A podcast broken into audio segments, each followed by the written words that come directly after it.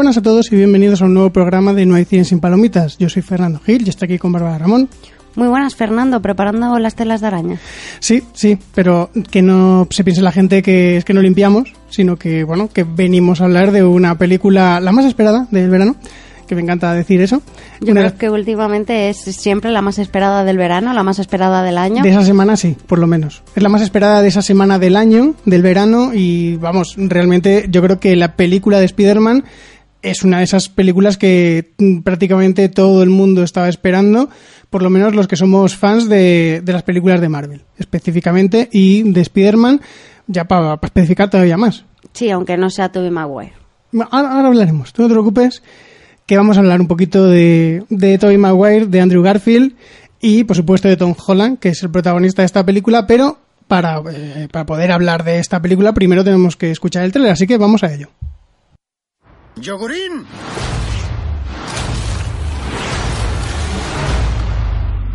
Hola a todos.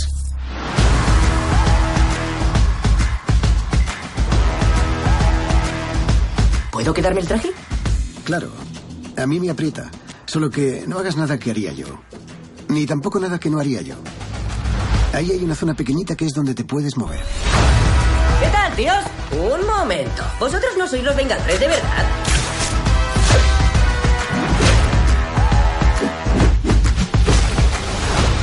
Pero eso no te convierte en un vengador, por si lo pensabas. Oh, No es un abrazo, solo te estoy abriendo la puerta.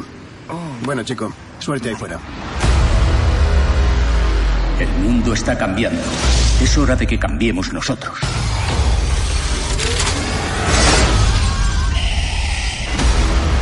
Escucha, Peter, olvídate del monstruo volador. Hay gente que se encarga de estas cosas. Estoy harto de que Stark me trate como a un crío. Pero es que eres un crío. Ahora podré demostrar lo que valgo. No te metas conmigo, porque te mataré a ti y a todos tus seres queridos.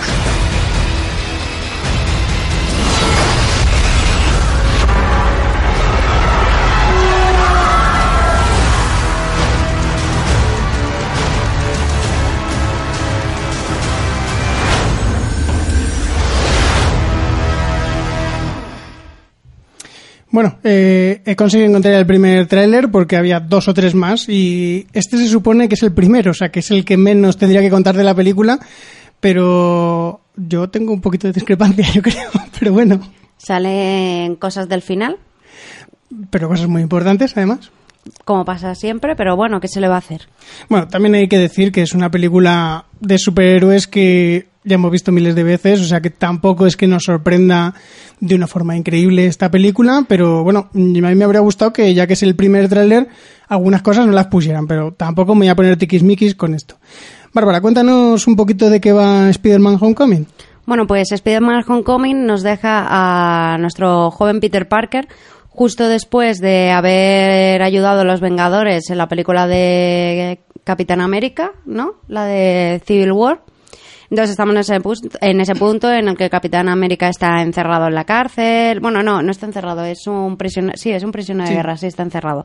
Y, y la cosa es que tenemos a un Peter Parker que tiene muchísimas ganas de ayudar a los Vengadores, pero digamos que todavía no está preparado del todo. Entonces, eh, el señor Stark le ha dejado un traje y está haciendo de amigo y vecino Spider-Man por la ciudad, pero paralelamente vemos que hay un, un hombre que es Michael Keaton, que, que es como. mm, Bueno, es el malo, ¿vale?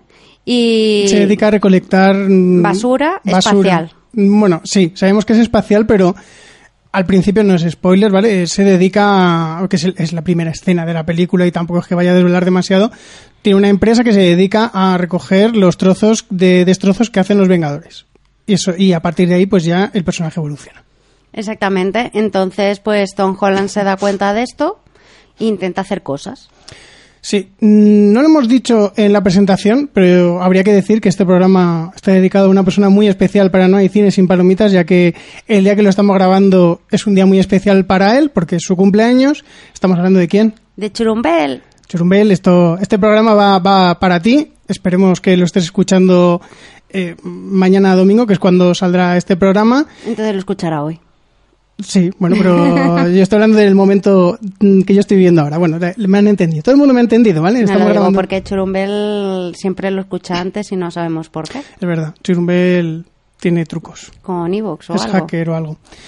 Entonces este programa va, va para Churumbel. Eh, no sé si quieres primero que hagamos un poquito de comparación ya que quieres defender a Tobey Maguire o primero quieres que demos una pequeña opinión sobre la película de Homecoming. Mm, no, si quieres lo comparamos un poquito con los diferentes Spider-Man que hemos visto. Que, por ejemplo, en los, desde los 2000, que hemos tenido a, pues eso, a Tobey Maguire, a Andrew Garfield y ahora a Tom Holland. Eh, como, bueno, la mayoría de los que oís No hay sin palomitas, ya sabéis que para mí eh, el Spider-Man de Sam Raimi a mí me gusta muchísimo. Eh, Tobey Maguire me parece que lo hace excepcionalmente bien en las tres películas. Y, claro, o sea, lo que realmente eh, en esta película yo creo que difiere un poco de lo que es el Spider-Man de, por ejemplo, de Sam Raimi. Más que nada porque el Spider-Man de Sam Raimi es un Spider-Man solitario. Y aquí vemos que ya apunta maneras para unirse a los Vengadores. Bueno, a ver, eh, el Spider-Man de Sam Raimi era solitario porque no podía sí, luchar con nadie, en realidad. Quiero decir, en el momento en el que salieron las películas, no existía el concepto que tenemos ahora de los Vengadores, de Iron Man, Capitán América, Hulk, no, o sea, no había una franquicia, por así decirlo, entonces lo que tampoco creo que fueran a hacer, y me parece bien que no hicieran, es sacarse de repente de, no, pues tenemos Spider-Man, en la segunda película de repente se unen los Vengadores, como que eso, eso lo puedo... No, o sea, pero que sí. es un. Quiero decir que es un, digamos, puntos de vista de Spider-Man diferentes. Realmente yo no lo veo tan diferente, el problema es ese que digo, de como las hicieron en un momento en el que no existía el concepto Vengadores en el cine como se entiende ahora, tampoco intentaron explorar eso, sino que se quedaron en que Spider-Man está solo, entonces le hicieron una especie de personaje solitario, pero tampoco le veo tanta diferencia con el Spider-Man de Andrew Garfield, porque los dos simplemente es, es eso, que no meten en ningún momento de la ecuación a un equipo de superhéroes, entonces les dejan siempre solos a ellos.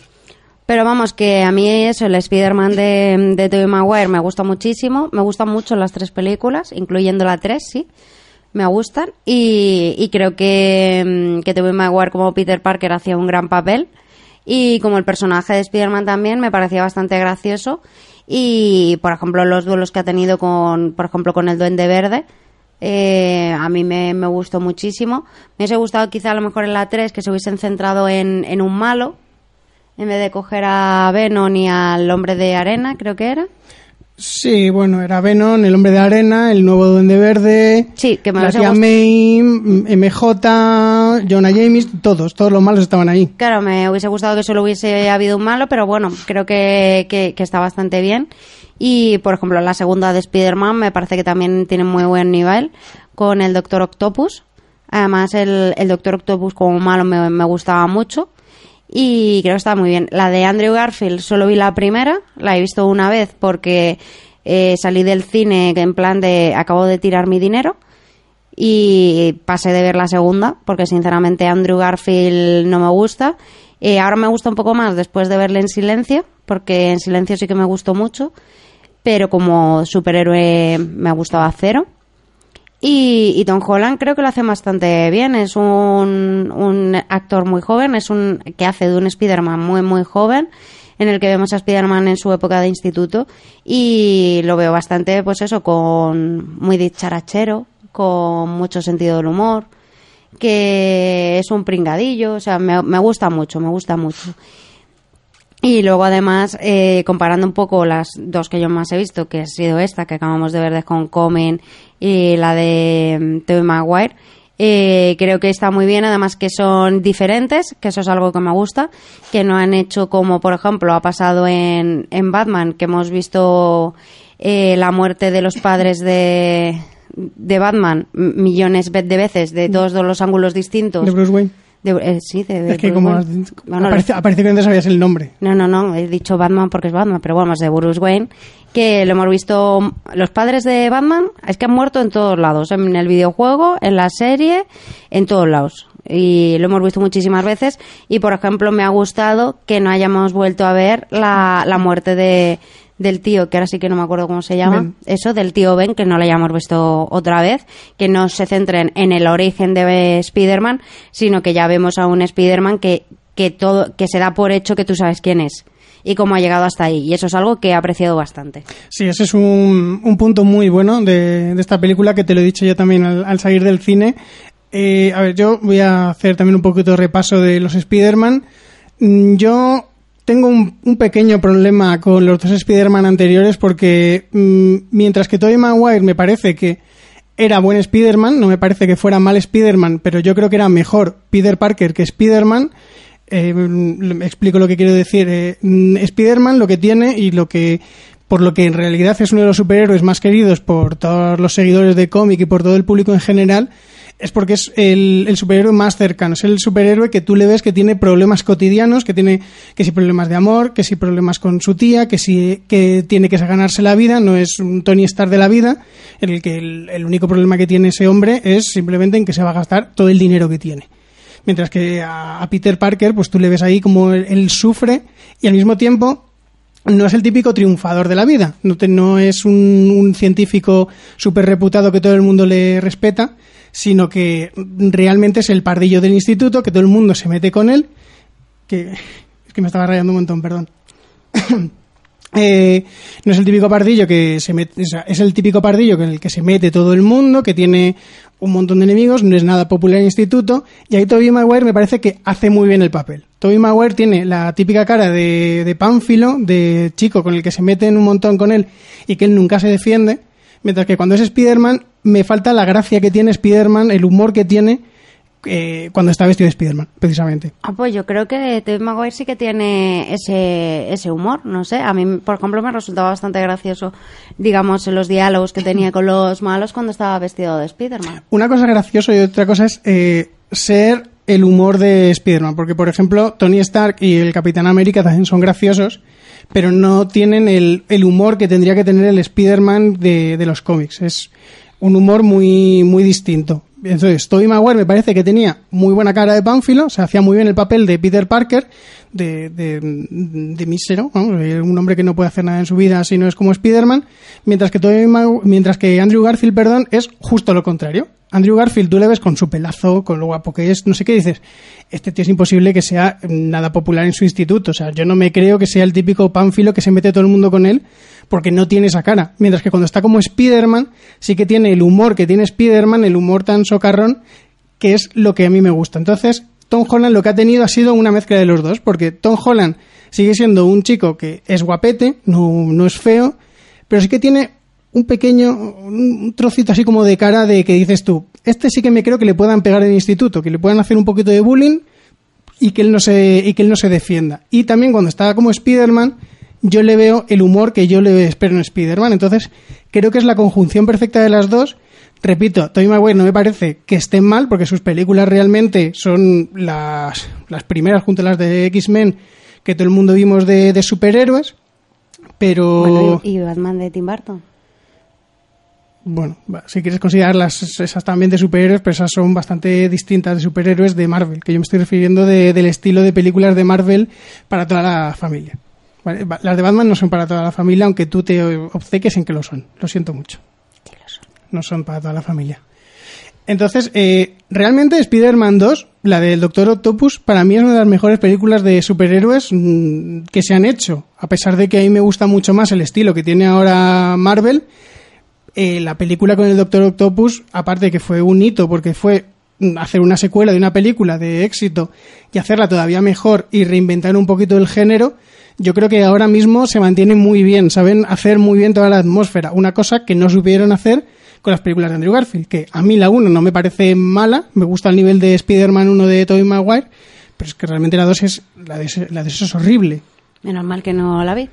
Es más, la 2 me parece que está al nivel de Spider-Man 3, sinceramente, porque Spider-Man 3 me parece aburridísima y de Amazing Spider-Man 2 me parece no aburrida, pero un despropósito increíble de no me puedo creer lo que estáis haciendo. Y en, el Tom- en esta película con Tom Holland me parece que han sabido mm, resolver los problemas que tenían con Tobey Maguire, con- con- perdón, con Andrew Garfield, eh, y a pesar de ser una película que podía irse muy por las ramas, o sea, muy lejos, me ha gustado mucho. Precisamente también porque no han contado el origen. Te han dado ya un Spider-Man que ya existe, que ya tiene cierta carrerita un poquito y que no necesitan volver a mostrarte cómo muere su tío, cómo le pica una araña, como todo, todo lo que todo el mundo sabemos y que ya estamos cansados. Simplemente te lo ponen en el instituto, que él lo único que quiere es que la gente le empiece a conocer.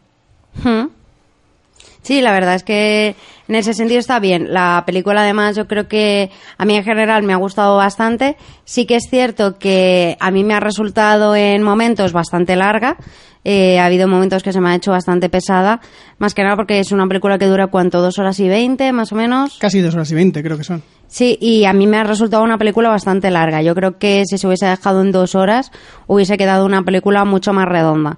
Más que nada porque eh, hay muchas escenas que están excesivamente alargadas para mi gusto y hay muchas cosas de, de lo que te cuenta la película que, que, a- que sí, que son graciosas y demás, pero no creo que fueran necesarios para, para alargar la película. O sea, eh, he tenido la- esa sensación de que la película está demasiado alargada. Eh, Tom Holland me parece un gran actor. Creo que el personaje de Spider-Man le viene como anillo al dedo. Y, y los efectos especiales de, de la película también son bastante buenos. Además, me gusta mucho el, el dúo que tiene con su amigo. Eh, ¿Ned? Sí, Ned. Sí, con eh, Tom Holland con, con Ned. Y creo que está bastante bien. Y, y luego, ¿qué es eso? Que te, te presenta como una película como de instituto, con los problemas de instituto, y no se centran tanto en lo que es el Spider-Man Spider-Man hasta bien entrada la, la película. Quizá por eso también me ha resultado un poco más aburrida, porque digamos que la película tarda, yo creo que bastante en arrancar. Yo no lo veo así. A ver, a mí mm, es cierto que la película dura dos horas y veinte. Algo larga se te tiene que hacer porque no es una película corta, entonces en algún momento tienes que empezar ya a plantearte de, oye, creo que llevo aquí demasiado tiempo sentado sin moverme, quizá esta película está empezando a ser un poco larga, pero yo no he tenido la sensación de, de que es una película que le tarde, que tarde tanto en arrancar y que se haga pesada hasta que arranca. Yo creo que es que te va mostrando poco a poco las piezas, mm, te presenta a los personajes que van a tener cierta relevancia en la, en la película y que en el momento en el que ya, el- ya notan que han presentado bien los personajes ya es cuando hace cuando explota la trama. Pero claro tienen que mostrarte cierta parte de los personajes que no te pueden mostrar en una escena te lo tienen que mostrar a lo largo de distintos momentos. Por lo que a lo mejor el, el encadenamiento de esas escenas es lo que se te puede hacer más pesado.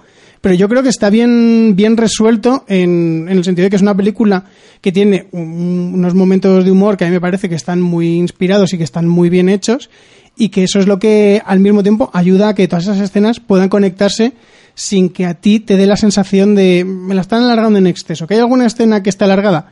Por supuesto, todas estas películas siempre tienen escenas que están alargadas para hacer minutos. Pero no sé, eh, al contrario que, por ejemplo, en Ant-Man, que lo notaba mucho más, en esta me parece que está mejor resuelto. Yo ya te digo, yo hubiese recortado algunas escenas, ya no solo en duración, sino que algunas escenas las hubiese eliminado del montaje final, porque es eso, son graciosas y demás, pero creo que, que hacen que la película se alargue demasiado. Eh, lo que comentaba antes, los efectos especiales me parecen bastante buenos, me ha gustado mucho. El, el tema, por ejemplo, cómo juegan con, con la tela de araña, las persecuciones.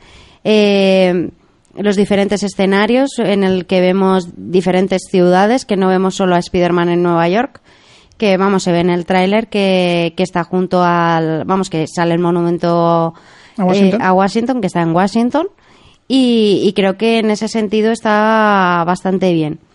Eh, luego, para la gente que, ya que estamos en la zona sin spoilers, que no haya visto toda la vida la película y quiere ir a verla al cine, eh, decirle que no hay una escena post créditos, sino que hay dos y, y que es mejor quedarse hasta el final. Sí. Porque la verdad es que ambas escenas están bastante bien y, y que es- estaría mal irse simplemente terminando la primera escena cuando tienes una segunda escena post créditos que, que es bastante graciosa. Sí, además, si habéis visto las otras películas de Marvel, ya, ya sabéis que siempre se dejan una escena para el final, final, final de los créditos, cuando ya han salido todos los nombres, ya ha salido el estilista, ya ha salido el asistente, ya ha salido el decorador, el que pasea los perros, cuando ha salido El ya todo el mundo. El consultor del pelo de, del, de- del señor Downey. Downey Jr. Cuando ya ha salido todo el mundo al final, final, final, final, siempre se dejan una escenita pequeña que te da pie a otra película o que es una escena, un chascarrillo, como en Deadpool, ese tipo de cosas. Y, y es eso, yo creo que merece la pena quedarse hasta el final. Y, y es eso, o sea, yo es una película que, que recomiendo, recomiendo además verla en el cine. Creo que los efectos especiales merecen bastante la pena. Y al ser una película que juega, por ejemplo, mucho con el movimiento de que de Spider-Man, de que se mueve por los edificios y demás, yo también recomendaría en verlo en, en una sala que tengas el sonido 360 grados, que es, por ejemplo, como hemos visto nosotros con la tecnología Dolby Atmos, que, que es una forma muy diferente de ver la película y, y merece la pena pagar ese pequeño suplemento para verlo en esa calidad. Sí, estoy totalmente de acuerdo. Es, eh, estas películas y las de guerra, aunque a Bárbara no le gusten, son las películas que se agradece mucho un sonido 360 envolvente, en el que cuando pegan un disparo, cuando explota algo, tú escuchas en qué sitio de eh, ha explotado eso, como si fueras el mismo personaje que está en la pantalla. Y es una cosa que, que te ayuda mucho y que precisamente lo que hace es crearte una atmósfera, pues se llama Dolby Atmos, fíjate, de ahí viene el nombre. Y, y sí, yo creo que, a ver, mm, casi todas las películas de superhéroes merecen la pena verlas en el cine porque están muy curradas visualmente, tienen muy buenos efectos visuales, tienen muy buen sonido y la de Spider-Man yo creo que es una que, que sí que lo justifica bien. Al contrario que otras que dices, bueno, esta está bien, la puedo ver en el cine, se disfruta mucho. Yo creo que Spider-Man sí que se tiene que ver en el cine por todas las escenas que tiene, por todo lo inmersivo que puede ser y por los efectos visuales que se han curado muchísimo de- del traje y de los ojos de Spider-Man, que a mí, a mí me flipa un montón. Mm, Sé que es imposible de hacer en la realidad, pero a mí me encantaría saber cómo, cómo, cómo lo ha hecho este, el Tony Tony. ¿Cómo ha hecho Tony Stark para lo de los ojitos? Que lo explique, aunque sea en plan de, no, pues uso Vibranium, que lo mezclo con no sé qué, y esto hace una aleación de tal, no sé qué, que, que lo explique. Pero yo quiero saber cómo lo ha hecho. El traje, la verdad es que está muy, muy bien, muy bien hecho. Eh, de los trajes, yo creo que hemos visto de Spider-Man en el cine, sin duda este es el mejor. Sí, es que siempre lo modernizan y le dan un toque más moderno y más molón. Sí, yo creo que es el mejor porque, porque aunque el de Tobey Maguire a mí me gustaba mucho, eh, sí que es cierto que, por ejemplo, me parece uno de los trajes menos realistas. Se, se ve muy pijama. Además, el de Tobey Maguire yo mm, lo veo muy pijama. No, yo no es que lo voy a pijama. El traje está muy chulo, lo que pasa es que sí que es cierto que, por ejemplo, la historia de, de cómo crea el traje me parece bastante, me, me parece bastante mala. Hombre, a ver, es que es muy mala la historia de cómo crea el traje de Tobey Maguire, pero es que se tenían que bu- buscar alguna forma de que tuviera el traje. Ese es el problema. Claro, y yo creo que es bastante mala, por más que nada porque de repente es Peter Parker apre- aprendió costura de alto nivel y en este pues está justificado porque Tony Stark pues es el amo. A ver, en la de Tobey Maguire estaba justificado hasta cierto punto porque está picado una araña, de repente, pues la araña que hace, la araña teje, pues le ha pasado todos sus conocimientos milenarios de araña y ahora de repente pues es la, ma- la mejor costurera de todo el reino.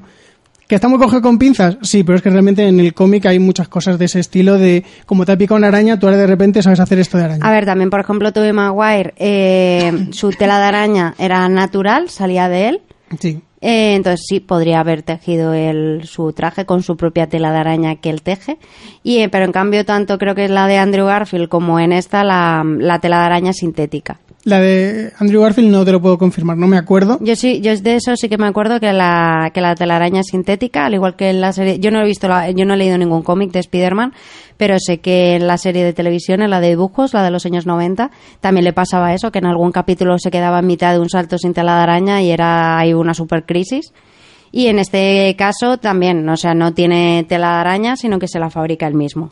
Sí, pero bueno, que es distintas etapas de Spider-Man, a veces sale de él, a veces sale de que la crea él sintéticamente, en este caso la crea sintéticamente, pero yo creo que lo de Tobey Maguire, aunque a mí me parece muy sacado con, muy coge con pinzas de que ahora de repente haces costura y en una noche te montas este pedazo de traje que es prácticamente irrompible, tal, no sé qué, te lo tengo que comprar porque eres Spider-Man, era Sam Raimi, la primera película, estábamos empezando y, y bueno, pero que me gusta mucho más la explicación esta, la que decías, de que Tony Stark se lo da y le dice, mira, te he hecho un traje y, y bueno, y que realmente él, antes de ese, ya le vimos en la película de Civil War que él iba con pijama, él iba con un pijama simplemente, o sea que me parece bien que es un chico de 15 y 16 años, va con pijama hasta que Tony Stark le da un traje de alta costura en el que se ha montado allí con, sus, con su laboratorio y me gusta mucho. Además, una de las cosas de que tiene bueno esta película es que, por ejemplo, el traje de Spider-Man es un protagonista más, es una parte muy importante para la película y es un, es un personaje. Sí, que yo ya en la zona con spoilers hablaré más de esto, pero hay un detalle de, de eso que estabas contando que a mí no me ha gustado, pero no lo voy a decir ahora porque se, sería hacer un spoiler de, de la película y no quiero hacer eso. Pero a mí el traje me ha gustado mucho, excepto un pequeño detalle que, que se descubre más adelante. Hasta aquí quiero decir. Y bueno, pero vamos, que en general eh, es lo que estábamos diciendo. Yo creo que es una película que recomendamos los dos y estamos de acuerdo. Sí, eso pasa poco, ¿eh? Realmente. O sea, no es muy normal que, que coincidamos tanto en una película, aunque, bueno, el verano, yo creo que hemos coincidido este verano antes también así. Sí, en Dunkerque no, pero en Mm. otras seguro que sí, sí. en otras sí hemos coincidido, pero vamos, que hemos coincidido en esta película. Os la recomendamos muchísimo, que vayáis a verla al cine en 360 grados. Y, eso es que la verdad es que sin spoilers tampoco podemos decir mucho más. Yo tengo algunas cosas que, que preguntarte a ti y que a lo mejor alguien que nos esté viendo o escuchando también se pregunta, que es, eh, bueno, hubo mucha polémica, hay dos polémicas, una no sé si decirla en esta zona porque a lo mejor se considera spoiler, aunque se hicieron 27 noticias del tema, pero mm, ¿tú qué opinas de la tía May, que cada vez es más joven y va a llegar un momento en el que va a tener la misma edad que Peter Parker? A ver, yo cuando vi a la tía May en, en creo que salió en Civil War. Sí, sí, sí. Sí, ¿no? A mí la verdad es que yo siempre a la tía May la he visto como una ancianita adorable y, y que la hagan más joven, pues yo no lo, yo no soy partidaria, porque aunque sí que tengamos un Spider-Man más joven, cuando Spider-Man era joven, la tía May ya era mayor, entonces no, no veo el sentido, por ejemplo, también ese juego, eh, esas bromas sexuales con Tony Stark o con diferentes personajes de, de- a lo largo de la película. Yo creo que la tía May debería ser la viejecita encantadora que, que todos conocemos con su chaqueta morada. Yo tengo, estoy bastante a favor de eso también, pero me refería más a qué, qué te ha parecido el personaje en la película. Ah, la verdad es que me ha parecido bastante irrelevante.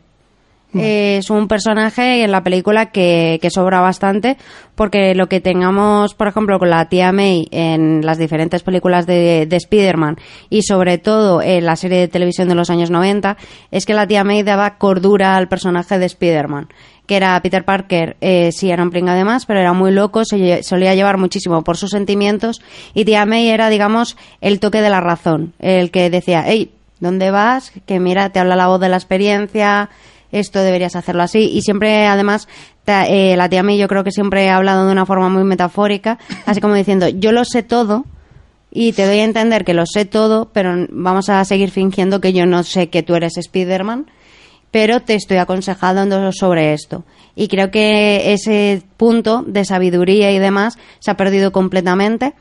Por ejemplo, que el personaje de Tía May vaya más, en lugar de como una madre protectora, como es Tía May, eh, que vaya más como una amiga de, de Spider-Man, mm, me parece un error. Y en esta película, por ejemplo, el personaje de Tía May me ha parecido completamente irrelevante. Eh, yo estoy un poquito ahí de acuerdo. Eh, realmente el personaje de Tia May yo pensaba que le iban a dar un poquito más de... que le iban a desarrollar un poco más porque no sale todo lo que yo esperaba que fuese en la película y lo que sale es más o menos lo que estabas diciendo tú. Sale sobre todo para que hagan chistes sexuales con ella o que hagan referencias a que es un- una MILF, por decirlo así de una forma un poquito brusca. O sea, que es un- una mujer muy atractiva en sus 40 y que la gente pues quiere conocerla. Hasta aquí vamos a decirlo. Y a ver, también discrepo un poquito en tu visión de los consejos de sabiduría que, que daba la tía May en, en otras películas y en otros sitios, porque realmente la tía May nunca ha sabido quién es Spider-Man en los momentos, en los momentos que tú lo dices, hasta que él no se lo dice o ya le descubre, eh, ella no lo sabe nunca. Yo creo que, que algo sospechaba. Yo te digo que no. Yo te digo que no, no lo sospechaba. Más que nada porque los consejos que le daban siempre estaban como relacionados y ayudaban mucho a Spider-Man.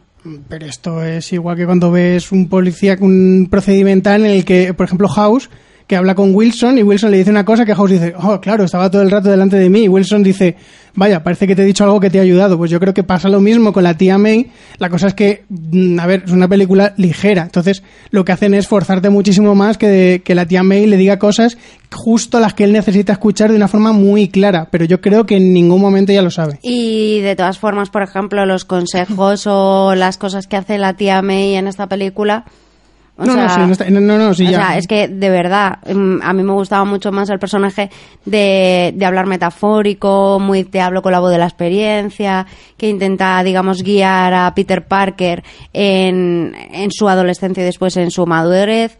Y el caso de, de esta mujer, de esta tía May, eh, creo que no, que es un personaje que, que da la sensación que es de relleno y es un personaje para hacer chistes sexuales. Punto. A ver, yo creo que aquí el personaje está muy poco desarrollado, pero como va a haber secuelas, en las secuelas pues ya le darán más profundidad. A lo Yo mejor, espero. a lo mejor en esta película lo que han hecho es simplemente presentártelo para que tú digas, bueno, ya sé que estaba la tía May, ya sé que estaba el tío Ben, que le picó una araña, que el tío Ben se murió, que le dijo un gran poder conlleva una gran responsabilidad.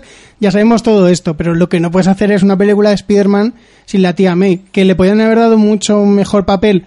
Totalmente de acuerdo, pero que quizá se lo están guardando para otras películas. Sí, pero que, por ejemplo, a mí una de las cosas que más me molestan de este personaje de la tía May eh, son el tema de, de los chistes sexuales hacia ella. Ya, pero eso yo creo que lo han, que lo han metido mayormente por toda la- todo lo que pasó cuando salió en, en Civil War.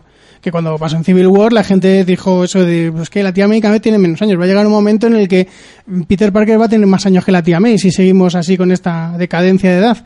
Entonces yo creo que han aprovechado eso y han dicho, ya que la tía May que hemos cogido os parece muy joven, vamos a hacer muchos chistes con que es una mujer de mediana edad que es muy guapa. Y entonces como que intentan a lo mejor no dar la vuelta al chiste porque es imposible que den la vuelta al chiste, pero como aprovecharse de, de ello, de que no, a ver, la tía May al principio era una abuelita de 80, 90 años, pero ahora es una mujer de 40 años que, que la mujer tiene vida, tiene, tiene deseos, tiene necesidades, esas cosas. Sí, yo entiendo que tenga vida, que tenga deseos y demás, pero creo que, que explotar sexualmente a este personaje me parece un error. Pero tampoco lo han explotado. La cosa es que han hecho chistes sexuales y es lo único que han hecho con ella. Y fuera de lugar. y fuera de lugar, pero es lo único que han hecho, bueno, no ha sido lo único, pero ha sido lo principal que han hecho con ella, porque tiene escenas que no son de eso, sino que son un poco de mostrarte solo el personaje. Entonces, yo, yo espero que se estén guardando lo fuerte del personaje que quieran hacer para el resto de películas confirmadas ya. Sí, yo espero que, que también y sobre todo que tía May se convierta en la tía May responsable de Spider-Man que es y no su colega. Sí, y otro, otro detalle que no sé si comentar, que tiene que ver con, con la chica negrita, que al final descubrimos el apodo que tiene, que es que no sé si decirlo, pero es que en realidad hubo un montón de noticias que hablaban del tema, porque la chica le dio un ataque de ansiedad, porque... ¿Tú crees que debemos hablar de eso ahora o hablamos después? Hombre, yo, yo es que no tenía ni idea de esta polémica que me cuentas, así que yo prefiero hablarlo después, más que nada por si alguien le pasa como yo, que no tenía ni idea de esta película, que no desvelamos quién es el personaje. Bueno, pues vale, pues nos, nos lo guardamos para Porque yo después. no, yo no lo sabía, por Nos lo guardamos para después, ¿eh? entonces... Vale, no sé si quieres comentar alguna otra cosa antes de entrar en los Mm. spoilers. No, la verdad es que no. Lo que he dicho antes, que ir a ver la película porque merece la pena.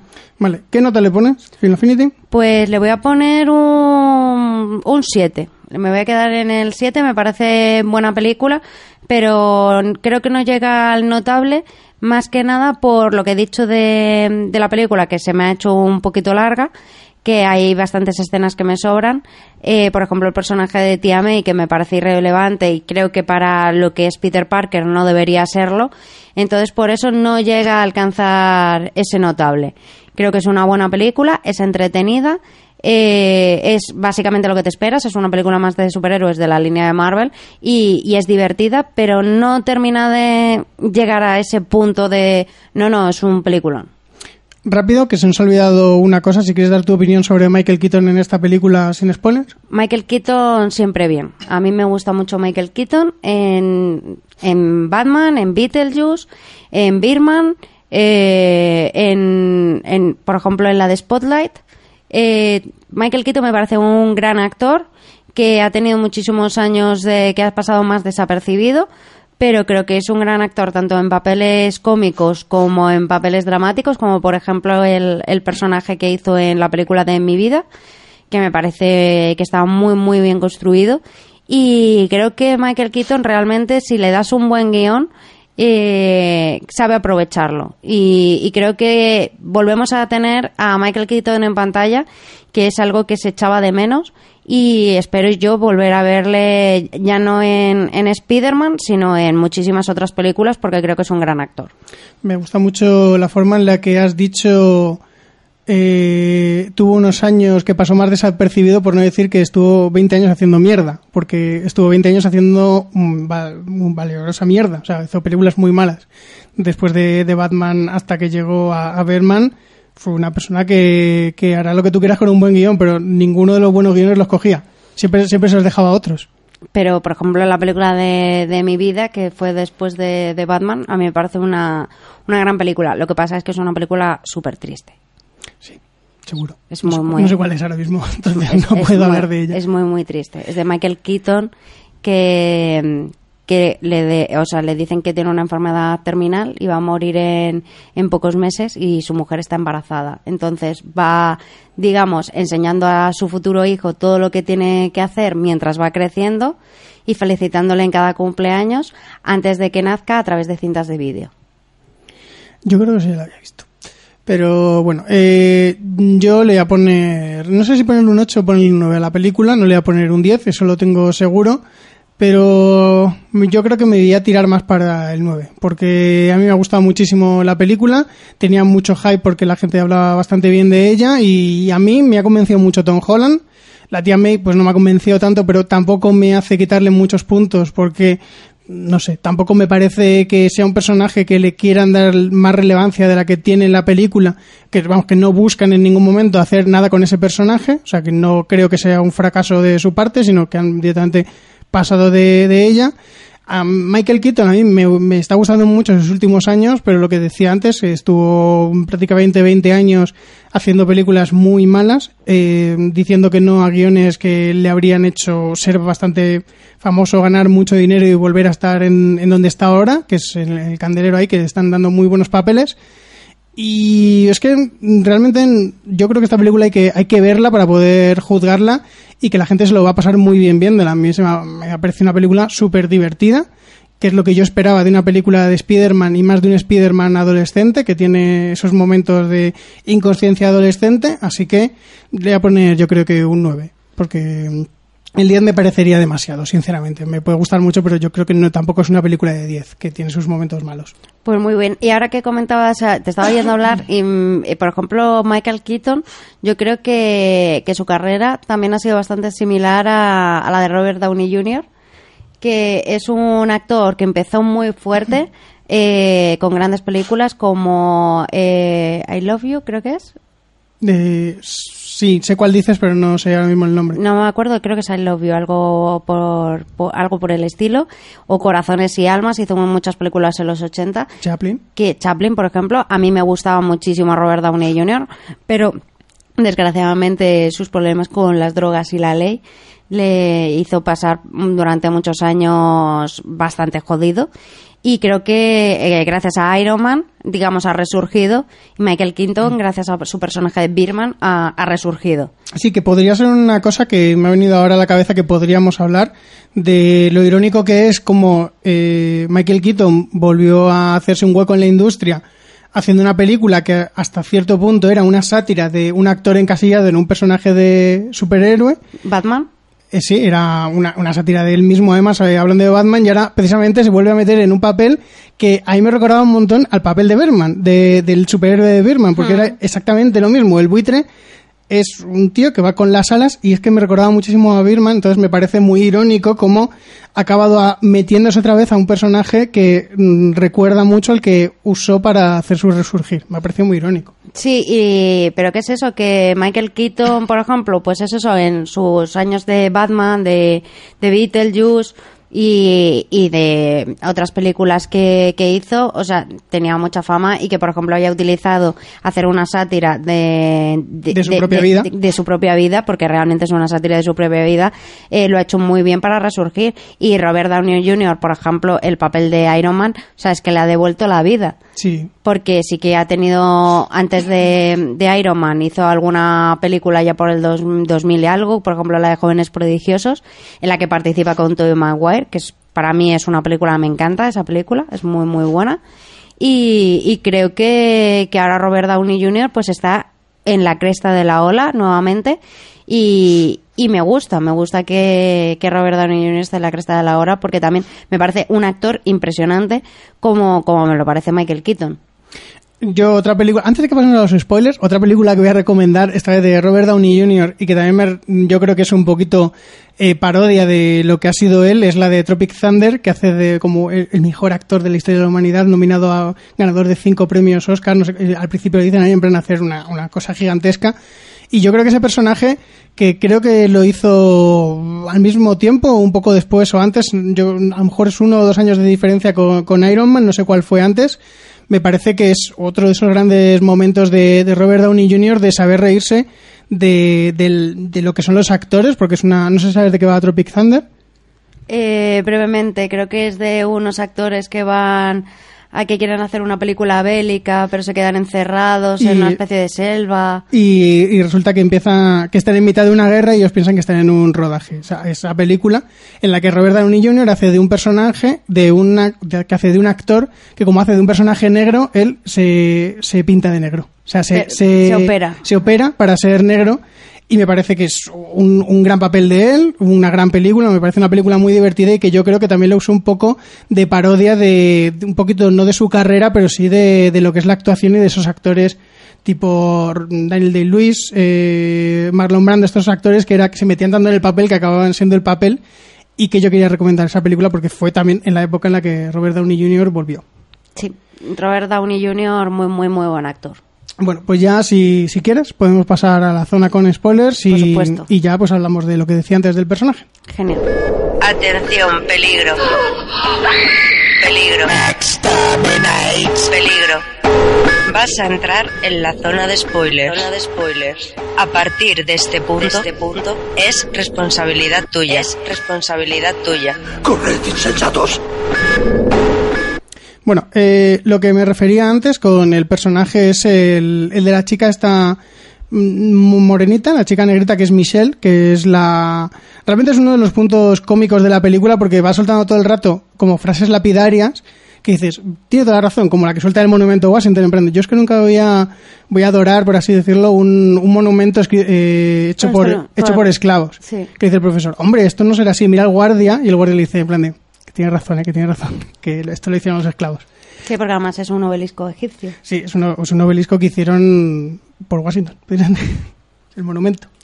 Y es que al final de la película ella dice, ella se convierte en la líder del grupo de debate, tal, bueno, no de debate, del, de las Olimpiadas estas de, De cerebritos. de cerebritos, gracias, iba a decir de gente sabia, pero no, queda mejor de cerebritos, que es menos despectivo para, la, para los adolescentes. Y dice ella, no, todo, todo el mundo me llama MJ, que es el momento en el que todo el mundo dice, "Ah, oh my goodness, que esta va a ser MJ. Pues al parecer, según lo que yo leí, la pobre chica eh, tuvo un poquito de ataque de ansiedad porque, claro, la gente se enteró de que ella decía en un momento de la película que la podían llamar MJ y todo el mundo dijo, va a estar. Va a estar aquí, va a estar relacionada con Peter, tal, no sé qué. Pues al parecer dicen los guionistas que no. Que es simplemente un guiño al fan de Spider-Man, a la gente que conozca un poco Spider-Man, pero que realmente el personaje de, de Michelle, que no es la MJ que todo el mundo estamos pensando. A ver, el personaje de, de Michelle, además, se nota que, que está, que está colada por Peter Parker. Sí. Bastante, más que nada porque, por ejemplo, castigan a Peter Parker y ahí está ella en la sala de castigo sin que la hayan castigado ni nada. Pero eso, de todas formas, sí, se puede entender así, y yo también lo he entendido así, pero ante toda la película, como te van mostrando que es una chica muy rara, muy en plan de que le, le van cosas muy raras, de No, no, lo- pero- el obelisco y todo eso, te lo intentan explicar así en plan de, a ver, que estará colada por Peter Parker, pero que lo mismo ella ya estaba allí, ella, lo mismo ella fue antes incluso que Peter Parker simplemente porque le gusta ver allí a la gente. No, no, no, yo creo que estaba colado por Peter Parker porque además es que, eh, o sea, por ejemplo, también hace una referencia al principio de la película en plan de, no, porque la banda la dejaste hace tres meses y esto hace no sé qué. Dice, a ver, es que soy muy observadora, no es que esté obsesionada. Y yo creo que son detalles que, aunque ella lo intenta disimular, sí que está colada por Peter Parker. Que sea la Mary Jane a la que todos estamos acostumbrados, yo sinceramente yo espero que no. Más que nada porque Mary Jane es un personaje muy característico de, de Spider-Man. Es un personaje que se caracteriza, por ejemplo, por ser pelirroja, eh, por ser una de las chicas populares y por estar muy por encima del nivel de, de Peter Parker. O sea, por ejemplo, el personaje de Liz es más Mary Jane que, que el personaje de Michelle. Entonces yo creo que sería cambiar demasiado el personaje, aunque como también lo han hecho con Tia May, quién sabe. También, eh, corregirme alguien si lo sabe perfectamente, pero yo, por lo que yo conozco de, de los cómics y todo eso, y por lo que recuerdo, el amor de instituto de Peter Parker no es Mary Jane, es Gwen Stefani, que es así que la vimos en las dos películas de, del hombre este de pelazo que se me ha ido el nombre, las de Amazing- Andrew Garfield. Andrew Garfield, en esas dos películas, Emma Stone hacía el papel de, de Gwen Stefani. No, pero yo creo que Gwen Stefani era el amor de universidad de no, no, es, Parker. es al contrario. Es al contrario, tengo, creo, creo, por eso digo que si alguien me corrija si lo sabe mejor, pero creo que en el instituto es precisamente Gwen Stefani y luego ya en la universidad es cuando se da cuenta de Mary Jane. Que Mary Jane estaba en el instituto también, pero creo que Gwen Stefani es el primer gran amor que tiene, que tiene Peter Parker como Spider-Man y bueno, en su vida, supongo, también, como adolescente. Entonces, mm, aparte de que a mí tampoco me gustaría como Mary Jane eh, Michelle, me parece un guiño que lo único que hace es precisamente esto, confundir al, al fan de por qué se hace llamar MJ si luego no va a ser la MJ que yo esté esperando, lo único que me puedes decir es que luego MJ, o sea, Mary Jane no va a volver a sal- no va a salir en ningún otro sitio, porque entonces mm, va a decir, no, me puedes llamar MJ, y qué va a decir, ah, igual que la chica que iba conmigo al instituto, que se llama Michelle, que decía que la podían llamar MJ, y va a quedar súper mal. Sí, no, además es que eh, Mary Jane es MJ y esta chica no se llama Mary Jane, se llama Michelle. Entonces yo creo que, eh, a ver, es un error llamar a este personaje MJ y, por ejemplo, un guiño para los fans podía haber utilizado muchísimas otras cosas que no coger a un personaje emblemático de, de lo que es la saga de Spider-Man.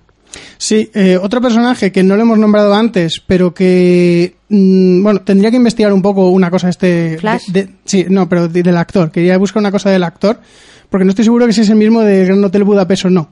Porque yo creo que es el del Gran Hotel Budapest. Sí, me suena. Gran Hotel Budapest, qué película más horrible. Sí, eso no, decir. no lo quería decir, pero a mí tampoco me gustó mucho. Entonces, el personaje de Flash Thompson sí que es original de, de los cómics, creo recordar, pero me ha hecho mucha gracia.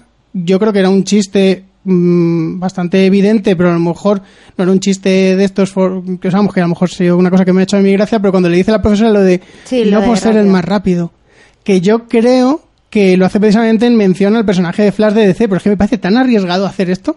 Sí, además es que sobre todo más que nada porque están ridiculizando el personaje de Flash de, de DC porque el personaje de Flash en Spider-Man es un personaje bastante insoportable que te dan ganas de matarle. Es, es el matón que le hace la vida imposible a Peter, que eso estaba también en los cómics, y que creo recordar también que era el, el, el otro pretendiente de Gwen Stefani, creo, me parece. Eso ya sí que ahí ya me la estoy jugando mucho, estoy tirando un triple desde el centro. Pero mm, a mí me ha gustado el personaje de, Flash, porque realmente mm, de- te, te da la sensación de que es el, el matón que odia a, a Peter de forma irracional, simplemente es en plan de yo tengo que ser mejor que tú y tengo que ser mejor que tú, me da igual lo que tú hagas, que yo tengo que ser mejor, que yo conocí así un montón así de gente cuando yo iba al instituto que era igual que él. Y me gusta mucho la relación que tiene de, con, con Peter, porque aunque en ningún momento les ves que se den de, de hostias entre ellos, tú sabes que en cualquier momento se puede explotar. Y sobre todo cuando Peter ya le ha picado la araña, dices que Peter ahora mismo con los abdominales esos para rayar queso que tiene Tom Holland, que te los muestran de una forma súper gratuita, o sea, Hmm. te, los, te los muestran de una forma que, que bueno, o sea, cuando le pilla el, el amigo Ne- gordito, Ned, que le se quita la camiseta, se quedan calzoncillos y le ve la tía May, que yo ahí sinceramente digo, a ver, ya estáis tirando demasiado porque ahí la tía May se puede pensar cualquier cosa, en plan de, ¿qué hace mi sobrino medio en pelotas delante de su amigo gordito sentado en la cama? Y sobre todo, ¿por dónde ha entrado mi sobrino cuando yo he dejado entrar a su amigo gordito para que estuviese aquí en la habitación esperándole y ahora de repente está con mi sobrino que está en bolas? Pero bueno, eso al final de la película eh, te lo dicen cuando le dice, cuando ella le dice, puedo entender que te escapes por la noche, puedo entender tal no sé qué, como que ella sí que es consciente de que él se va por la noche. No sabe lo que hace, no sabe si se va a beber, si se va a jugar, no sabe lo que hace, pero sí ella es, ella es consciente de que, de que Peter está saliendo por la ventana o por donde esté saliendo y que se va a hacer sus cosas por la noche. Pero bueno, que el personaje de- me, me gustaba bastante, lo de, Flash, y yo creo que Peter, si hubiera sido un poquito avispado el este, mm, le podía haber dado de hostias directamente a Flash, sobre todo cuando eh, está Flash de DJ y empieza a decir lo de Pito Parker, que no sé cómo sería en inglés, porque lo he estado pensando en plan de cómo será en inglés. Tenis. Pero es que lo veo, no sé, lo veo distinto. Pero bueno, que, que a lo mejor es penis, porque lo mismo son así. Y que yo en cualquiera de esas digo, espérate, que voy para allá. Y lo mismo le digo, Flash, venga, tú y yo en la piscina, con barro. No, pero que, a ver, el problema es, por ejemplo, lo que comentabas tú antes, que Peter Parker es una persona que huye de los enfrentamientos, que, que prefiere mantenerse al margen y que si, por ejemplo, un matón como este chico se mete con él, tampoco va a hacer nada para, para defenderse, porque es la personalidad de Peter Parker. Entonces yo creo que en ese sentido, porque por ejemplo cualquiera a lo mejor hubiese dicho, no, pues ahora cojo, aparezco como Spider-Man y demuestro que realmente soy el amigo de, de Spider-Man y, y pero es que Peter Parker no es así. Me parece que en ese sentido está bastante bien explicado. Sí que es cierto que el personaje de, de Flash, por ejemplo el chiste este que mencionabas, yo creo que sí que ha sido un ataque gratuito a DC. Sí, lo de decir no, por ser el más rápido vas a ser el mejor. Sí, sí, sí, yo creo que es un ataque gratuito a DC. Y más que nada porque DC está, es segundo en lo que es la industria del cine de, de superhéroes, porque no porque haga eh, malas películas, que a veces sí, eh, sino porque ha llegado más tarde y, y se lo está planteando de una forma bastante errónea lo que es la industria del cine. Luego nos vapulearán y demás por decir estas palabras. Estaba pensando exactamente lo mismo de vamos a dejar de hablar de DC porque luego nos dicen que qué hacemos en un programa de Marvel hablando de DC y al contrario. Pero a ver, es, es inevitable cuando hablas de, de una franquicia como es Marvel compararla con DC, más que nada porque es que ha sido su, su competidor directo desde siempre. Es un némesis, por así decirlo. Claro, es como Pepsi y Coca-Cola. Sí, sí, son antagonistas en, el mundo de los superhéroes. nunca han colaborado, nunca quieren colaborar porque tienen sus propios personajes, sus personajes que eh, un- tienes uno en Marvel, en DC tienes un homólogo que se parece un montón a él, que hace más o menos lo mismo, pero que me llamas Spider-Man, se llama,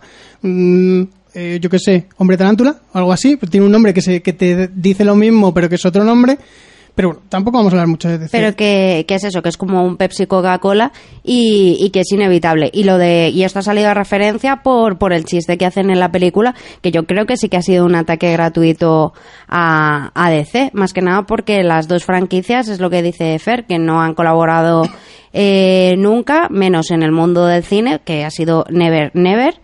Y, y creo que pues que era un chiste que sobraba sinceramente, porque tampoco es un chiste que fuese gracioso ni nada por el estilo, o sea, era un chiste que sobraba. Era un chiste para el fan de Marvel que no que odia a DC, pero que sí que diga, ah, qué cabrones, que han hecho, se han metido con DC de una forma sutil, entre comillas. Y, y creo que, que sobraba. A ver, el, por ejemplo, una de las cosas por las que le he puesto un 7 a esta película es precisamente por este tipo de cosas, que, que son cosas que hace que, que sinceramente yo creo que, que sobran.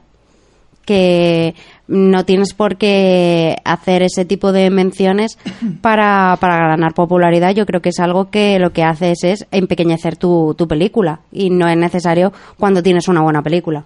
Bueno, yo no lo veo tan catastrofista, pero es cierto que, a ver, que realmente ese chiste me ha dejado más descolocado mm, de lo que ellos yo pienso que querían hacer al espectador. Por, por eso mismo, de se han atrevido a hacer esto con un personaje de DC que se llama exactamente igual y que, mm, yo que sé, que por lo que sea, pero parece ser que se han podido atrever a ello. Que, que nos diga la gente que haya visto la película si ellos piensan que es un ataque directo o que mm, ha ha sido una frase desafortunada que se ha entendido, que no se dieron cuenta, simplemente.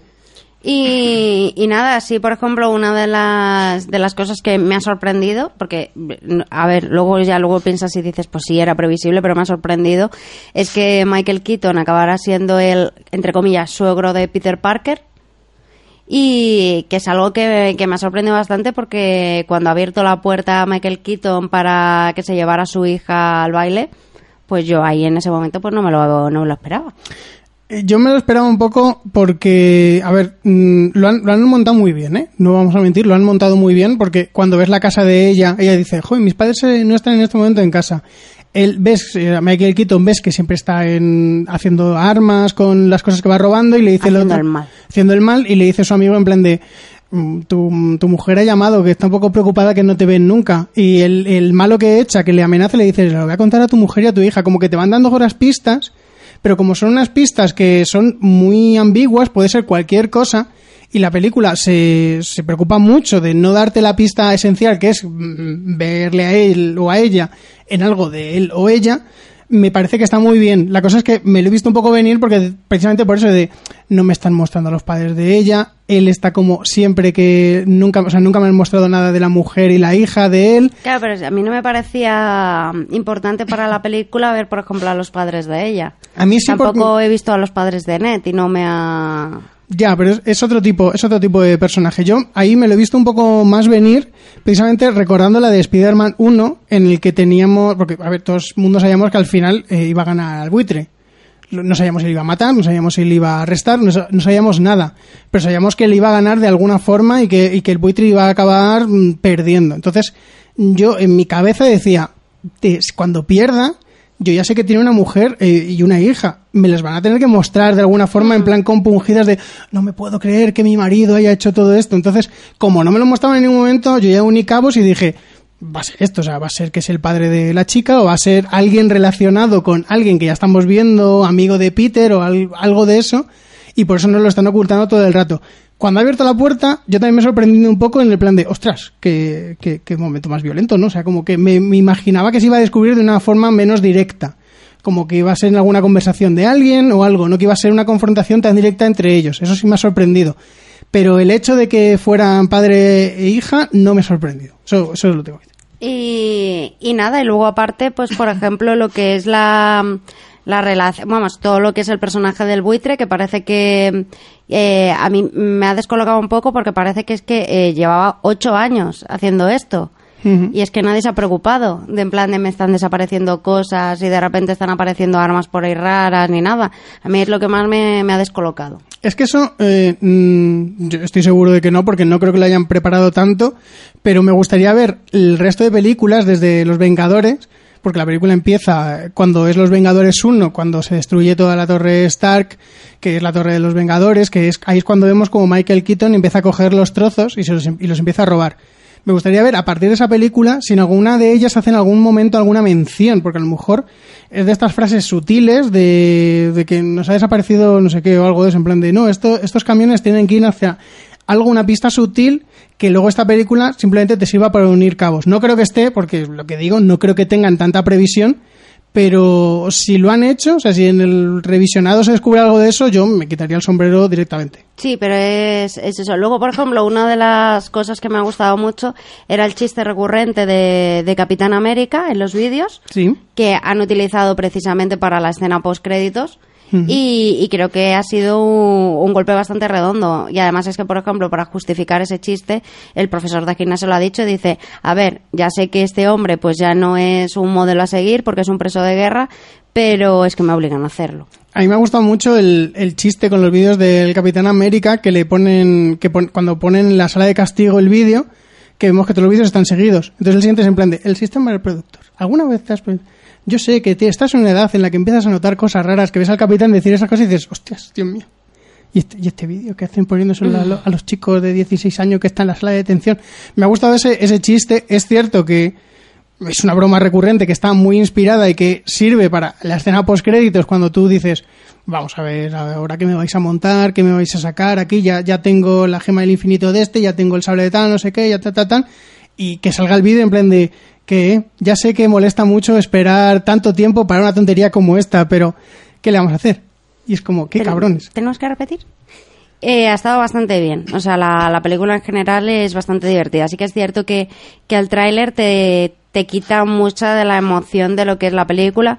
Por ejemplo, pues que eh, corten el barco por la mitad. El, por ejemplo, que vemos las escenas, el final, Spider-Man pues ya no va con su traje molón de Tony Stark, sino que va en pijama. Porque claro, como al principio de la película no vemos a Spider-Man en ningún momento con su pijama, pues, eh, y en el tráiler sí que le ves con el pijama, pues te quedas un poco loco. Entonces sabes que eso en algún momento eh, Spider-Man va a perder el traje. Con lo cual, eh, eso no es ninguna sorpre- sorpre- sorpresa sorpresa, gracias, cuando eh, Spider-Man, pues eso, Tony Stark le quita el traje.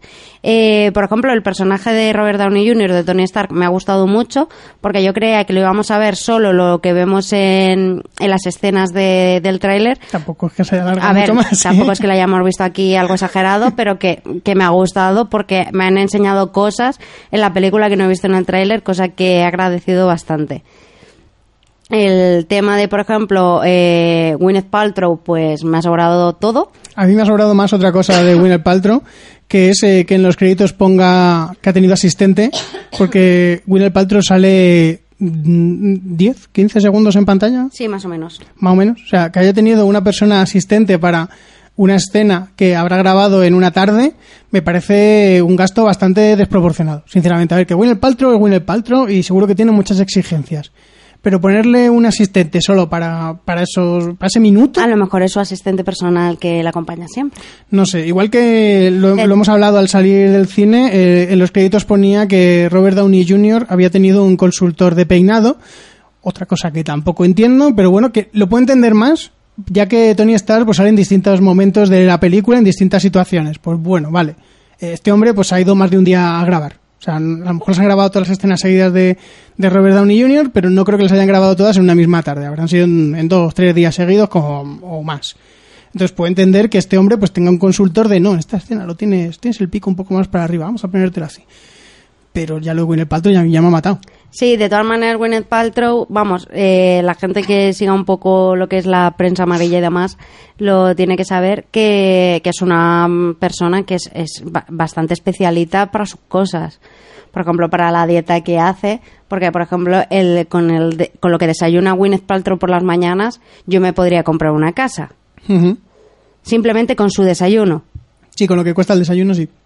Porque toma no sé qué de oro, una, una cosa rarísima. Toma ralladura de oro y cosas de esas. Sí, que es, que es una cosa que, que cuesta un quintal. Y luego, por ejemplo, la dieta que sigue, que es macrobiónica, pero... No, es la... Esta que- Macrobiótica. no, es la de...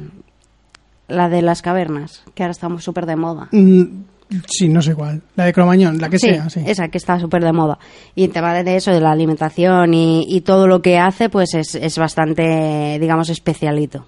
Sí, eh, no hemos hablado en la zona sin spoilers de él, pero yo- bueno, podemos hablar ahora que es el personaje de Happy, que es el, el chofer, que es otro de esos alivio cómicos que tiene la película, que es un personaje recurrente de las películas de, de Iron Man, que fue precisamente el actor, nunca me acuerdo si es John Favreau o no, creo que se llama John Favreau, si no me estoy equivocando y es el otro, que ahora mismo no me sale el nombre tampoco, pero bueno, si no es el otro, eh, fue el director de las dos primeras de, Iron Man.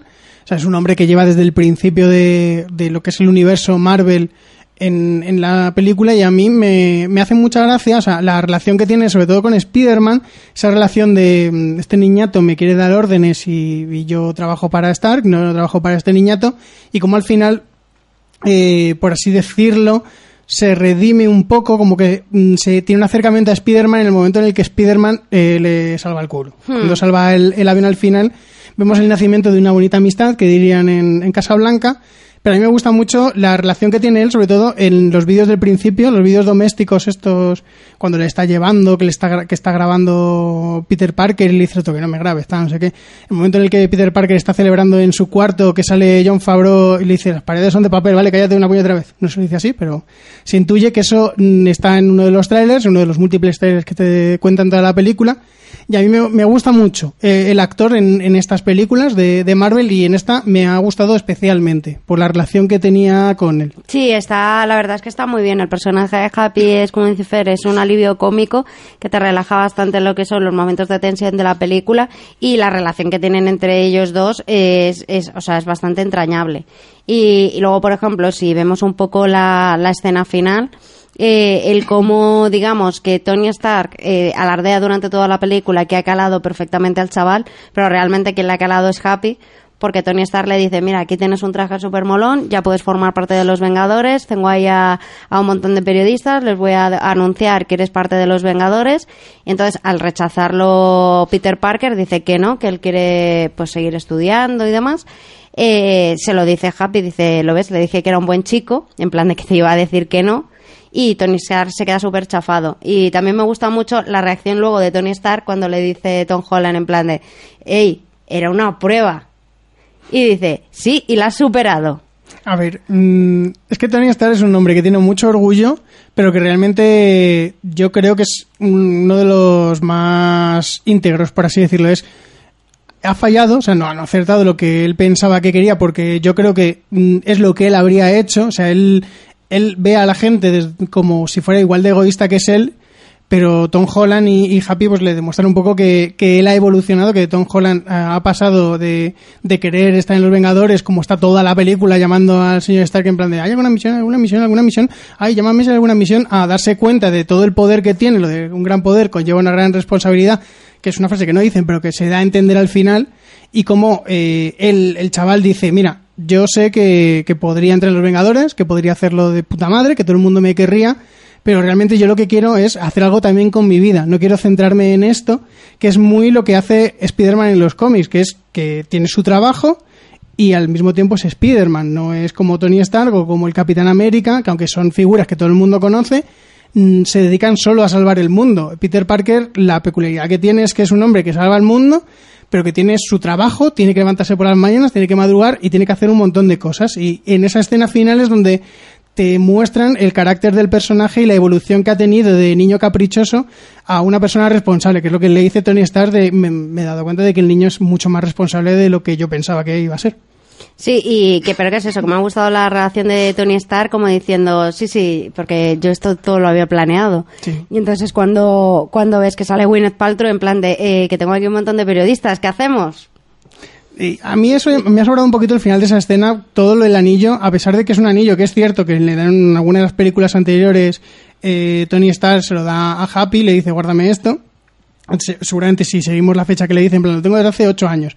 Si buscamos en el 2009, seguro que la película de Iron Man 2 o, la 3, no, la 2 sería, le da el anillo y le dice que lo guarde, seguro, porque es, seguro que está súper medido.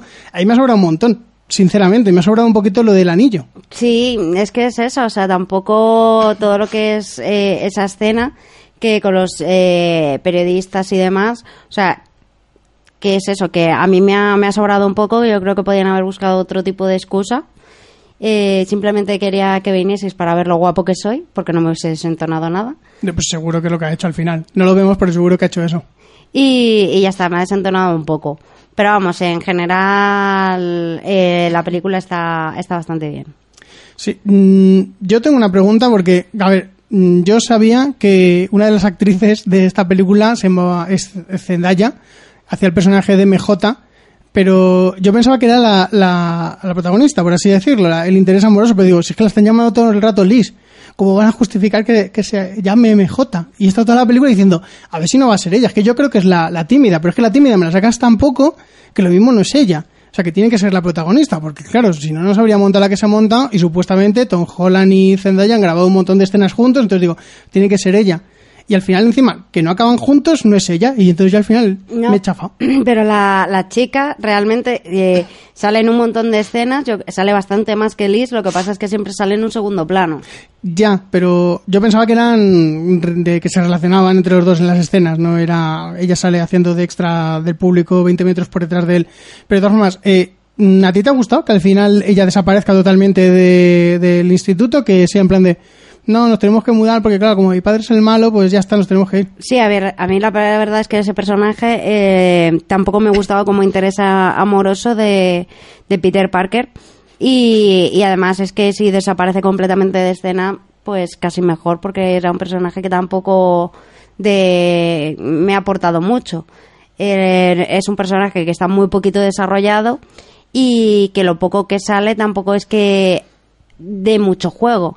Entonces, si lo hubiesen, por ejemplo, currado un poco más sus escenas y demás, pero realmente es el- la típica chica guapa de instituto que ha hablado muy poquito con Peter Parker y que, porque pasa determinada cosa, eh, acepta salir con él en, en, el, en el baile, pero tampoco es un personaje que digas, no, hombre, es que se notaba que había mucha química entre ellos, tal. Es que, por ejemplo, la química que había entre ellos era cero. A mí me parece que tenían química. A mí yo no he visto nada de química entre ellos A dos mí- en pantalla. A mí me ha gustado la química que tenían porque tú sabías que él estaba coladito por ella, aparte porque te lo verbalizan, porque se le, el actor lo hace muy bien, o sea, lo, lo actúa muy bien la- el enamoramiento. Y me gustaba mucho la reacción que tenía con ella de que tú no sabías si ella tenía el mismo interés, si ella solo lo sabía, porque que lo sabía yo creo que era muy evidente, como le dice ella en plan de eres pésimo guardando secretos, que le dice, bueno, si tú supieras que, te- que tú no sabes que soy Spiderman, tonta. ¿Cómo que no se guarda secreto? Me cago en. Que le falta gritárselo, le falta pero- gritárselo. Sí, sí, sí, pero que no, no me gusta la relación que tienen ellos dos en pantalla. Quizá a lo mejor ha sido por la interpretación de ella, que no es de las que menos me ha gustado. No sé. Pero no, no creo que queda, vamos, no me gustaba cómo quedaban juntos en pantalla. Bueno, ya para terminar, precisamente, vamos a hablar de el final, de lo que pasa justo antes de que empiecen los créditos, no de la escena final y de la escena intermedia de los créditos, que también hablaremos un poco de ella, sino de la escena de cuando Tom Holland llega a casa y dice, tía May, tía May, ay, no hay nadie, ay, qué bien, pues me voy a poner mi nuevo traje y voy a hacer virguerías. Bueno, el nuevo no, que era Bueno, de toda la película. Me voy a volver a poner el traje que me ha quitado Tony Stark a mitad de, de la película. Y que me ha devuelto. Y que me ha devuelto. Y como él llega a casa, se quita la máscara y vemos como detrás, en segundo plano, está la tía May en plan de, no me jodas. Y se acaba la película. A mí, a mí me, ha gustado, me ha parecido un buen pie a la siguiente película y lo que hablábamos antes, de, de que el personaje de tía May a lo mejor lo van a desarrollar más en las futuras secuelas. Hombre, yo espero que el personaje de Tía May lo, lo desarrollen.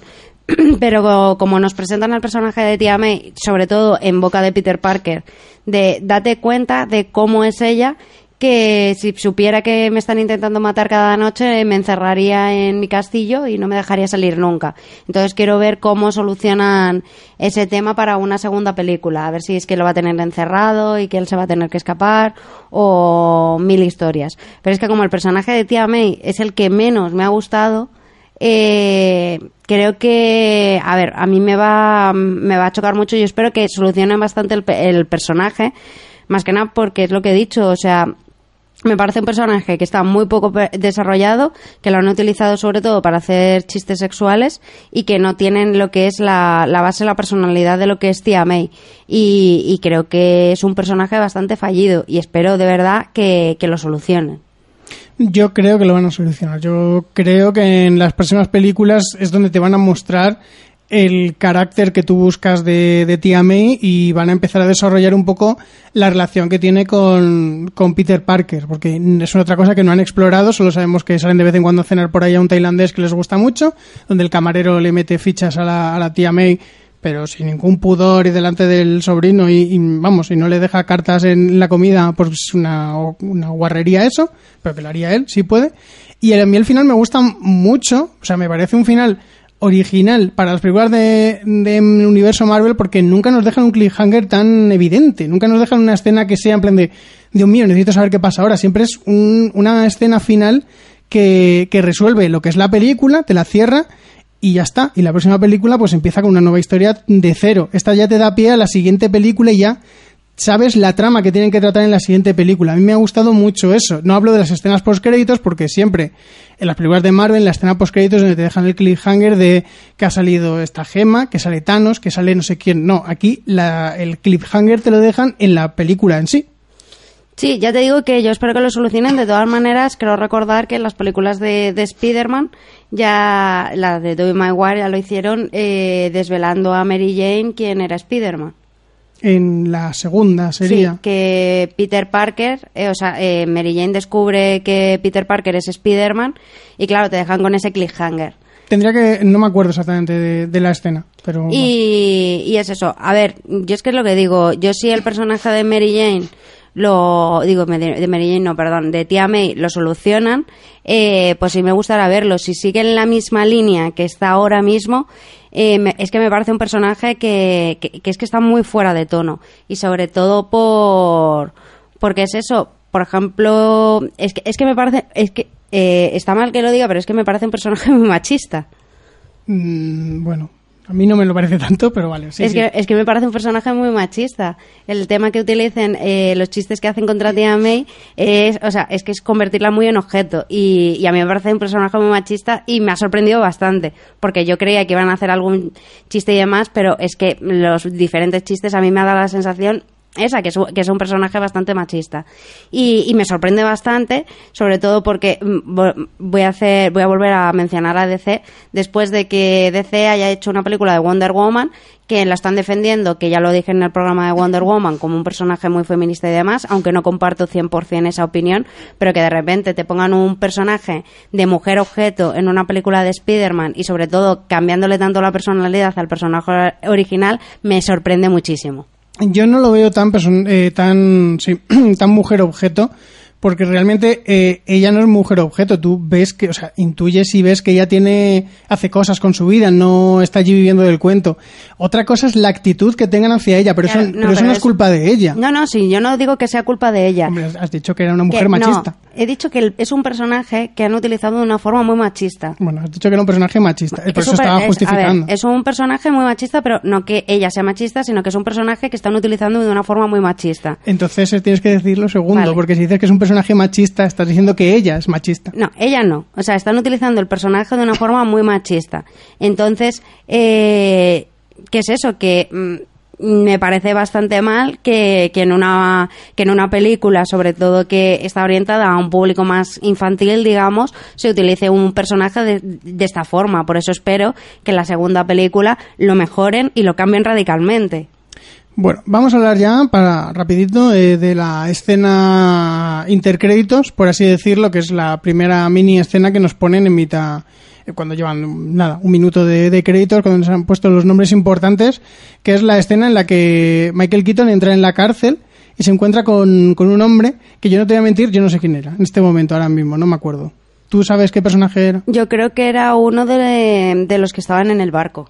Es que yo también lo creo, pero no estoy seguro. Entonces, Yo creo que era uno, más que nada por lo que dice y las heridas que tiene. claro, pero es que no estaba seguro, entonces por eso no sabía yo, bien. Yo, creo que sí, que es uno de los personajes de- del barco. Ya sabes que yo para la escala soy, soy fatal, pero por las heridas que tiene en la cara y lo que dice, doy por hecho que era uno de los personajes que estaba en el barco. Entonces, este personaje lo que le dice es que se corre el rumor que, que Michael Keaton sabe quién es Spider-Man. Y, y, a ver, Michael Keaton es, es consciente de que Spider-Man le ha salvado la vida que sí, que está entre rejas y demás, pero le ha salvado la vida y puede ver a su hija un día más. Entonces le dice, dice, eh, si supiera quién era, ya estaría muerto. En plan de, eh, no te voy a decir quién es, pero tampoco voy a darte una sospecha para que tú pienses que yo sé quién es. Sí. Entonces yo creo que está bastante bien jugado y que es bastante honorable por parte de, del personaje de Michael Keaton. ¿Pero tú crees que esta escena le han metido como adelanto de algo que vaya a poder pasar en siguientes películas? ¿O simplemente la han metido para mostrarte el final del personaje y lo que dices tú, la, el cambio que, o sea, cómo protege a Peter porque le ha salvado? Yo creo que no, que no saldrá y si sale es en plan de algo fugaz. No creo que tenga relevancia para una, para una siguiente película. Creo, más que nada porque tampoco creo que ahora de repente el buitre se alíe con Spider-Man ni nada similar. Entonces, eh, yo creo simplemente eso, que, que era una forma de, de cerrar al personaje, porque sí que cuando finaliza la película, que tú ves que le detienen y demás, te quedas un poco ahí como, ¿qué pasará ahora? Porque le ha salvado la vida y tal, y yo creo que era una forma de cerrar al personaje. Yo también, yo también lo creo, eso, ¿eh? sinceramente. Eh, no sé cómo podrían reabrir el caso, pero si alguien puede hacerlo, son ellos, estoy seguro. Ellos se pueden inventar cualquier cosa. No sé si se te ha quedado alguna cosa que quieras decir de, de la película. No, la verdad es que no, yo creo que me gustaría sí que eso, eh, sé que siempre lo decimos, pero esta vez sí que me hago un llamamiento más fuerte a nuestros seguidores para que digan que nos comenten qué piensan de la película, lo que hemos comentado, por ejemplo, de, de DC con, con el personaje de Flash. O, o lo que he comentado yo de, de eh, la forma de tratar a, a Tía May, que, que piensan, y sobre todo porque me parecen que son temas que son bastante relevantes para la película y que son el típico los típicos temas que dejan pozo en la gente y me gustaría saber qué opinan nuestros seguidores. Pues bueno, con este llamamiento pasamos a escuchar los métodos de contacto y nos despedimos. Sí, le doy. Nos podéis encontrar en nuestra página web nohaycinesinpalomitas.com, en nuestra cuenta de Twitter, arroba cine y y también estamos en Facebook y Google Plus como No hay cine sin palomitas. Y nos podéis escuchar, aparte de nuestra página web, en iVoox y iTunes en el canal de No hay cine sin palomitas.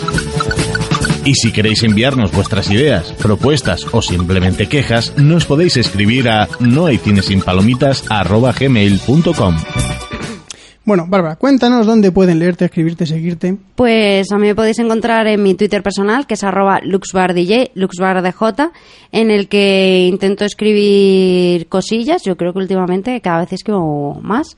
Y también me podéis encontrar en dos podcasts más, que son eh, el, programa de Porque Podcast, que su página web es www.porquepodcast.com. Su cuenta de Twitter es arroba porquepodcast, en el que cada día hay 15 podéis escucharnos en vuestro reproductor favorito. Y también, aparte de en el otro spin-off de No hay cines sin palomitas, que no hay Doctor sin palomitas, con, que hablamos de la serie de Doctor Who, también con Fernando. Me podéis encontrar junto a Fernando y Frank Castle en el programa de Madrid de Gatos, Madrid con Z, que su página web es www.madriddegatos.com y su cuenta de Twitter es arroba Madrid de Gatos. Muy bien, ahí me pueden leer en Twitter como FG Lalar, que bueno, intento ir escribiendo un poquito las cosas que voy leyendo, viendo, pero depende del día, pues a veces escribo y a veces no, las cosas que me pasan por la cabeza. Me podéis escuchar en el podcast de Madrid de Gatos, como ha dicho Bárbara, con Z, donde cada día 1 y 15 hablamos de algo de la ciudad de Madrid, una calle o lo que sea, y aceptamos sugerencias. Es decir, si queréis que hablemos de algo de la ciudad de Madrid, pues nos lo decís y nosotros si vemos que hay material para hacer un programa, si podemos sacar historia, alguna leyenda o algo que hacer por allí, nosotros nos lo preparamos y hacemos el programa, a lo mejor lo intentamos colar lo más pronto posible y nada, y así pues hacemos vuestro sueño realidad, que es escuchar un programa de lo que vosotros queréis que hablemos.